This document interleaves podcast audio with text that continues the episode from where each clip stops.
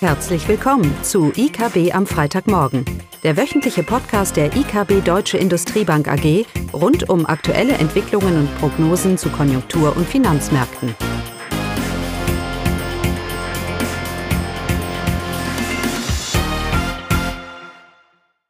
Willkommen zu IKB am Freitagmorgen mit Eugenia, Klaus und mir, Caroline. Die Themen heute, ein Überblick über die aktuellen Konjunkturdaten und dann unsere Einschätzung zu den Märkten 2023. Eugenia? Genau, ähm, es sind äh, Frühindikatoren äh, veröffentlicht worden für die Eurozone und für Deutschland. Wir fangen mit den Einkaufsmanager-Indizes für die Eurozone. Die haben positiv überrascht. Nachdem die Werte seit Mai ähm, äh, immer wieder gesunken sind, steigt der Index jetzt leicht, sowohl für den Dienstleistungsbereich als auch für das verarbeitende Gewerbe. Aber trotz dieses leichten Anstiegs liegen die Werte immer noch unter der Wachstumsmarke von 50 Punkten. Für Deutschland wurde das IFO-Geschäftsklima veröffentlicht und äh, die Werte haben sich auch verbessert. Äh, die deutschen Unternehmen beurteilen ihre Geschäftslage besser im Vergleich zum Vormonat und blicken auch optimistischer in die Zukunft. Aber trotz des, äh, dieser jüngsten positiven Entwicklung, die man jetzt in den letzten drei Monaten beobachtet hat, muss man trotzdem bedenken, dass sich das IFO-Geschäftsklima weiterhin auf einem sehr niedrigen Niveau bewegt. Und zusätzlich äh, für Deutschland wurden die Erzeugerpreise für November veröffentlicht und diese sinken gegenüber dem Vormonat ähm, kräftig um vier Prozent lagen zum Vorjahr immer noch um 28 Prozent höher, aber im Vergleich dazu waren sie im Oktober bei 45 Prozent höher äh, zum Vorjahr. Ähm, und äh, für den monatlichen Rückgang war vor allem die rückläufigen Preise der Energie zuständig. Diese waren um 10, fast 10 Prozent billiger zum Vormonat. Also insgesamt äh, sehen wir, dass die Frühindikatoren sich positiver entwickelt haben als erwartet, befinden sich aber immer noch auf dem niedrigen Niveau und insgesamt deuten eben die Daten darauf hin, dass in der Eurozone, aber auch in Deutschland mit einer milden Rezession im nächsten Jahr zu rechnen ist. Wir erwarten einen BIP-Rückgang äh, von minus 0,8 Prozent für Deutschland und minus 0,3 Prozent für die Eurozone. Und bei Inflation erwarten wir 5,7 Prozent für Deutschland und etwas für 6,5 Prozent für die Eurozone. Naja, jetzt waren die Konjunkturdaten etwas besser als erwartet. Das heißt nur, dass die Zinsen eben noch höher steigen müssen, als äh, man vorher erwartet hatte. Äh, damit die Konjunktur äh, sich dementsprechend eintritt. Wir kommen darum nicht, nicht weg. Auch wenn man jetzt kurzfristig hier positiver äh, die Dinge, die Dinge sieht, heißt im Kirchschuss nur, dass die Geldpolitik noch weiter straffen muss. Mir fehlt irgendwie der Optimismus hier, oder das heißt Optimismus, mir, mir fehlt die positive Perspektive für nächstes Jahr. Ich meine, Notenbanken weltweit, selbst in Japan, ähm, bewegen sich doch jetzt deutlich in eine geldpolitische Straffung hinein. Wir haben eine Fed Funds Rate, die wird bei 5% bald liegen. Die Folgen daraus für die Realwirtschaft wird sich ja erst noch zeigen. Und das ist ja auch, was uns der IFO sagt. Der IFO sagt uns, wir haben uns aus, der, aus dem Ukraine-Schock erholen wir uns. Aber die Folgen der Zins, der weltweiten Zinsanhebungen für die globale Konjunktur, äh, die, äh, äh, diese Folgen auch für die Stimmung und so weiter wird sich erst noch, erst noch zeigen. Ja, darum müssen wir, wir dürfen nicht zu euphorisch werden und ich, ich gehe davon nicht weg. Wenn wir, je positiver wir sind und je besser die Wirtschaft tut, desto mehr werden die Zinsen noch mehr angehoben werden. Das ist was wir gelernt haben. Bei all den Prognosen, die wir gemacht haben dieses Jahr. Ähm, und Inflationsprognosen können wir eigentlich jeden Monat äh, neu machen erst nach oben revidiert die letzten zwei Jahre und wahrscheinlich bald nach unten, ne, Eugenia. Ähm, eins ist uns noch klar geworden dieses Jahr, die Noten, all diese Argumente, die Notenbanken können nicht und Notenbanken wollen nicht, all das können wir doch in die Tonne kloppen. Die Notenbanken haben dieses Jahr gezeigt, dass sie sehr wohl bewusst sind, dass sie dieses Inflationsproblem in den Griff kriegen müssen. Es ist nur eine Frage, wo die Zinsen gehen müssen, um das zu erreichen und dementsprechend die Realwirtschaft abkühlen. Und darum sind wir auch so ein bisschen skeptisch oder, oder besorgt über die Konjunktur nächstes Jahr weltweit. Wir reden ja von einem synchronen geldpolitischen Straffung und dementsprechend auch ein synchroner konjunktureller Abschwung für nächstes Jahr, der die Weltwirtschaft durchaus auch in eine Rezession bringen kann. Natürlich in Europa verstärkt durch die Ukraine, aber weltweit äh, bewegen wir uns in eine ganz andere Sphären, was die geldpolitische Straffung hier, hier angeht. Ja, bei all der Unsicherheit, die da herrscht, die Inflation ist da und darum agieren auch die Notenbanken. Dieses Argument früher, in unsicheren Zeiten hilft uns die Notenbank, das klappt für die Märkte nicht mehr so, weil die Notenbanken jetzt nicht mehr agieren können zur Unterstützung, sondern es geht erstmal darum, dass man die Inflation bekämpft. Dieser Trade-off, der jetzt ganz klar hier, hier, ähm, hier besteht. Und von daher erwarten wir, dass die Märkte grundsätzlich äh, weiterhin relativ nervös und volatil bleiben werden. Auch weil die ganzen Aus, der ganze Ausblick basiert natürlich äh, auf, auf gewissen Annahmen, die wir haben.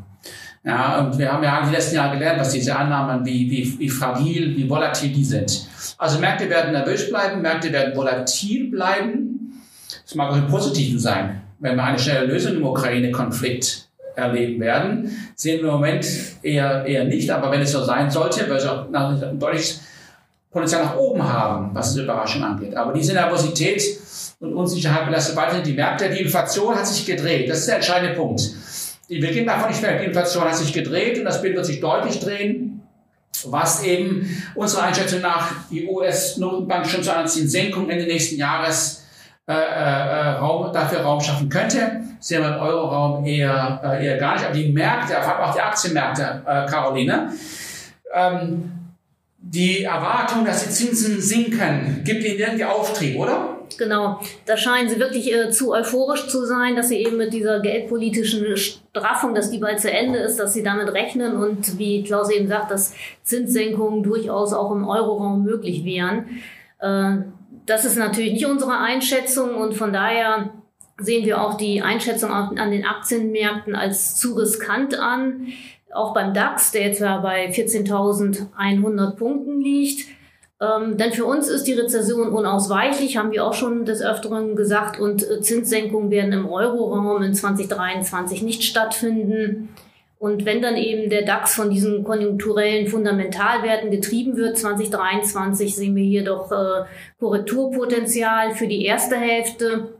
Wenn sich dann tatsächlich die Konjunktur erholen sollte und es hier ähm, zu einer Belebung kommen würde, dann besteht natürlich für Ende des Jahres 2023 wieder etwas Potenzial für den DAX. Genau, und sinkende Zinsen im aktuellen Umfeld, ich weiß nicht, warum der DAX da und auch die ganze, auch die US-Märkte, warum die da euphorisch werden, wenn die, wenn die Wahrscheinlichkeit für Zinssenkungen wieder steigt, weil es ja nur ein Zeichen, dass die Konjunktur, dass sich der Konjunkturausblick eintrübt. Genau. Ja, darum ist es ja auch so in den USA eigentlich empirisch, dass äh, steigende Zinsen eigentlich gut für den Aktienmarkt ist, beziehungsweise die gehen zusammen. Weil steigende Zinsen widerspiegeln eigentlich ein gutes konjunkturelles Umfeld. Dann gehen wir mal weiter. Was kommt als nächstes? Ach, machen wir mal mit den, mit den Zinsen. Ja, die Zinsen haben wir noch, ne? Genau. Also wir erwarten ja schon, dass die EZB weiter, weil du hast gesagt, sie kann, sie, die EZB will die Zinsen nicht senken. Ja, äh, kann ja gar nicht viel senken. Muss erstmal ansteigen, die Zinsen. Also, äh, da erwarten wir schon noch einiges, dass wir einen, einen Einlagenzins von drei, dreieinhalb Prozent im zweiten Quartal haben werden. Und dass der aber dann auch relativ lange auf diesem Niveau bleiben wird. Äh, wie Caroline gesagt hat, wir erwarten hier nicht eine, eine kurzfristige Stütze eben weil die Inflationsnahmen in der Eurozone mit der Energiethematik und der Fiskalpolitik sich eben doch etwas hinziehen könnten. Obwohl wir weiterhin davon überzeugt sind, dass die Inflation eher nach unten überraschen wird. Und das Szenario, eine Inflationsrate von um die 2% 2024 für die Eurozone hat für mich weiterhin eine, eine durchaus ähm, nennenswerte Eintrittswahrscheinlichkeit. Das ist auch unsere, unsere, Grund, äh, unsere Grunderwartung. Ja, in diesem Bild von einer FED, die äh, massiv agiert hat, Anfang des Jahres, aber auch die Aufwertung des, des Dollars. Vielleicht nächstes Jahr schon die Gegenbewegung, während die EZB hinterherläuft, hat dieses Jahr viel Druck bedeutet für den Euro und äh, im Kirchschluss die Gegenbewegung jetzt natürlich eine gewisse Aufwertung des Euros mit sich bringen wird. Ja, die Fed ist bald durch und die EZB wird länger anhalten. Und die Fed macht, ach, die EZB macht ja auch Druck, was die Zinsen angeht. Da kommt ja noch einiges. Von daher erwarten wir schon, dass der Euro-Dollar weiter hier aufwerten wird. Das Langfristzinsdifferenzial USA, äh, Bund, Deutschland wird sich weiter einengen. Und wir erwarten hier, wir können uns durchaus vorstellen, einen Euro-Dollar Ende nächsten Jahres bei um die zwischen 1,15 und 1,20 zu sehen. Auch das wäre noch ein relativ niedriges Niveau im historischen Vergleich. Aber gut. Ähm, wir haben ja schon deutlich aufgewertet und das natürlich bestärkt auch unsere Inflationsprognose, weil natürlich dieser aufwertende Euro, wir haben schon oft in dieser Runde diskutiert, dass der effektivste Weg, die Inflation zu bekämpfen, ist eben eine Aufwertung der Währung, ja, über die direkten Einfluss auf die Importpreise und so weiter und so fort.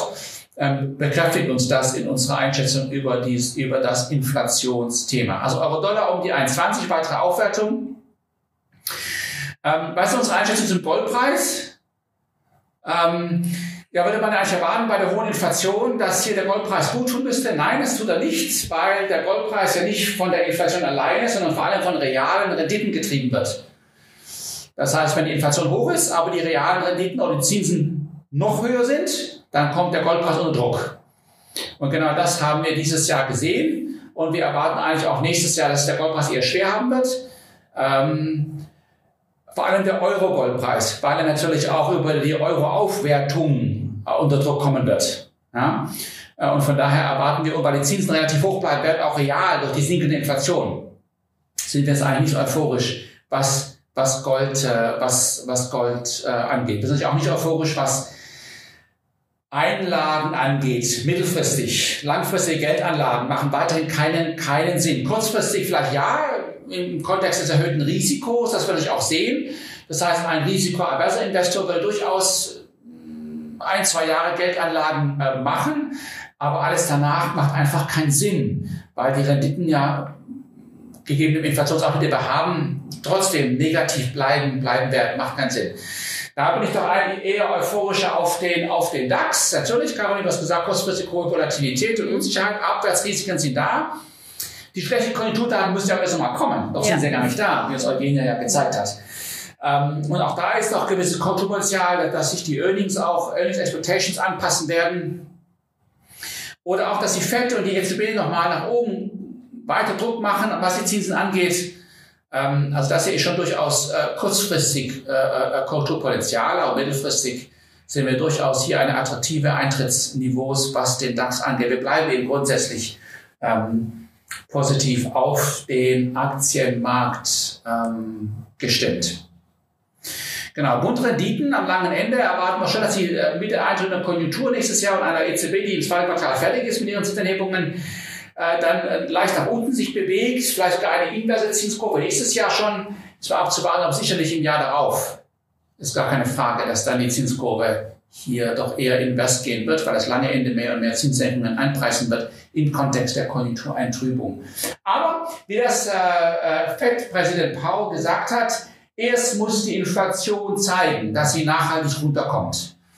Und nicht die Konjunktureintrübung ist entscheidend, sondern der Inflationsrückgang ist, ist, äh, ist entscheidend. Und daher glauben wir weiterhin, und es hat sich ja bestätigt, dass man hier negativ überrascht werden könnte, weil eben diese schlechten Konjunkturdaten, die wir erwarten, nicht gleich zu einer geldpolitischen Reaktion führen werden.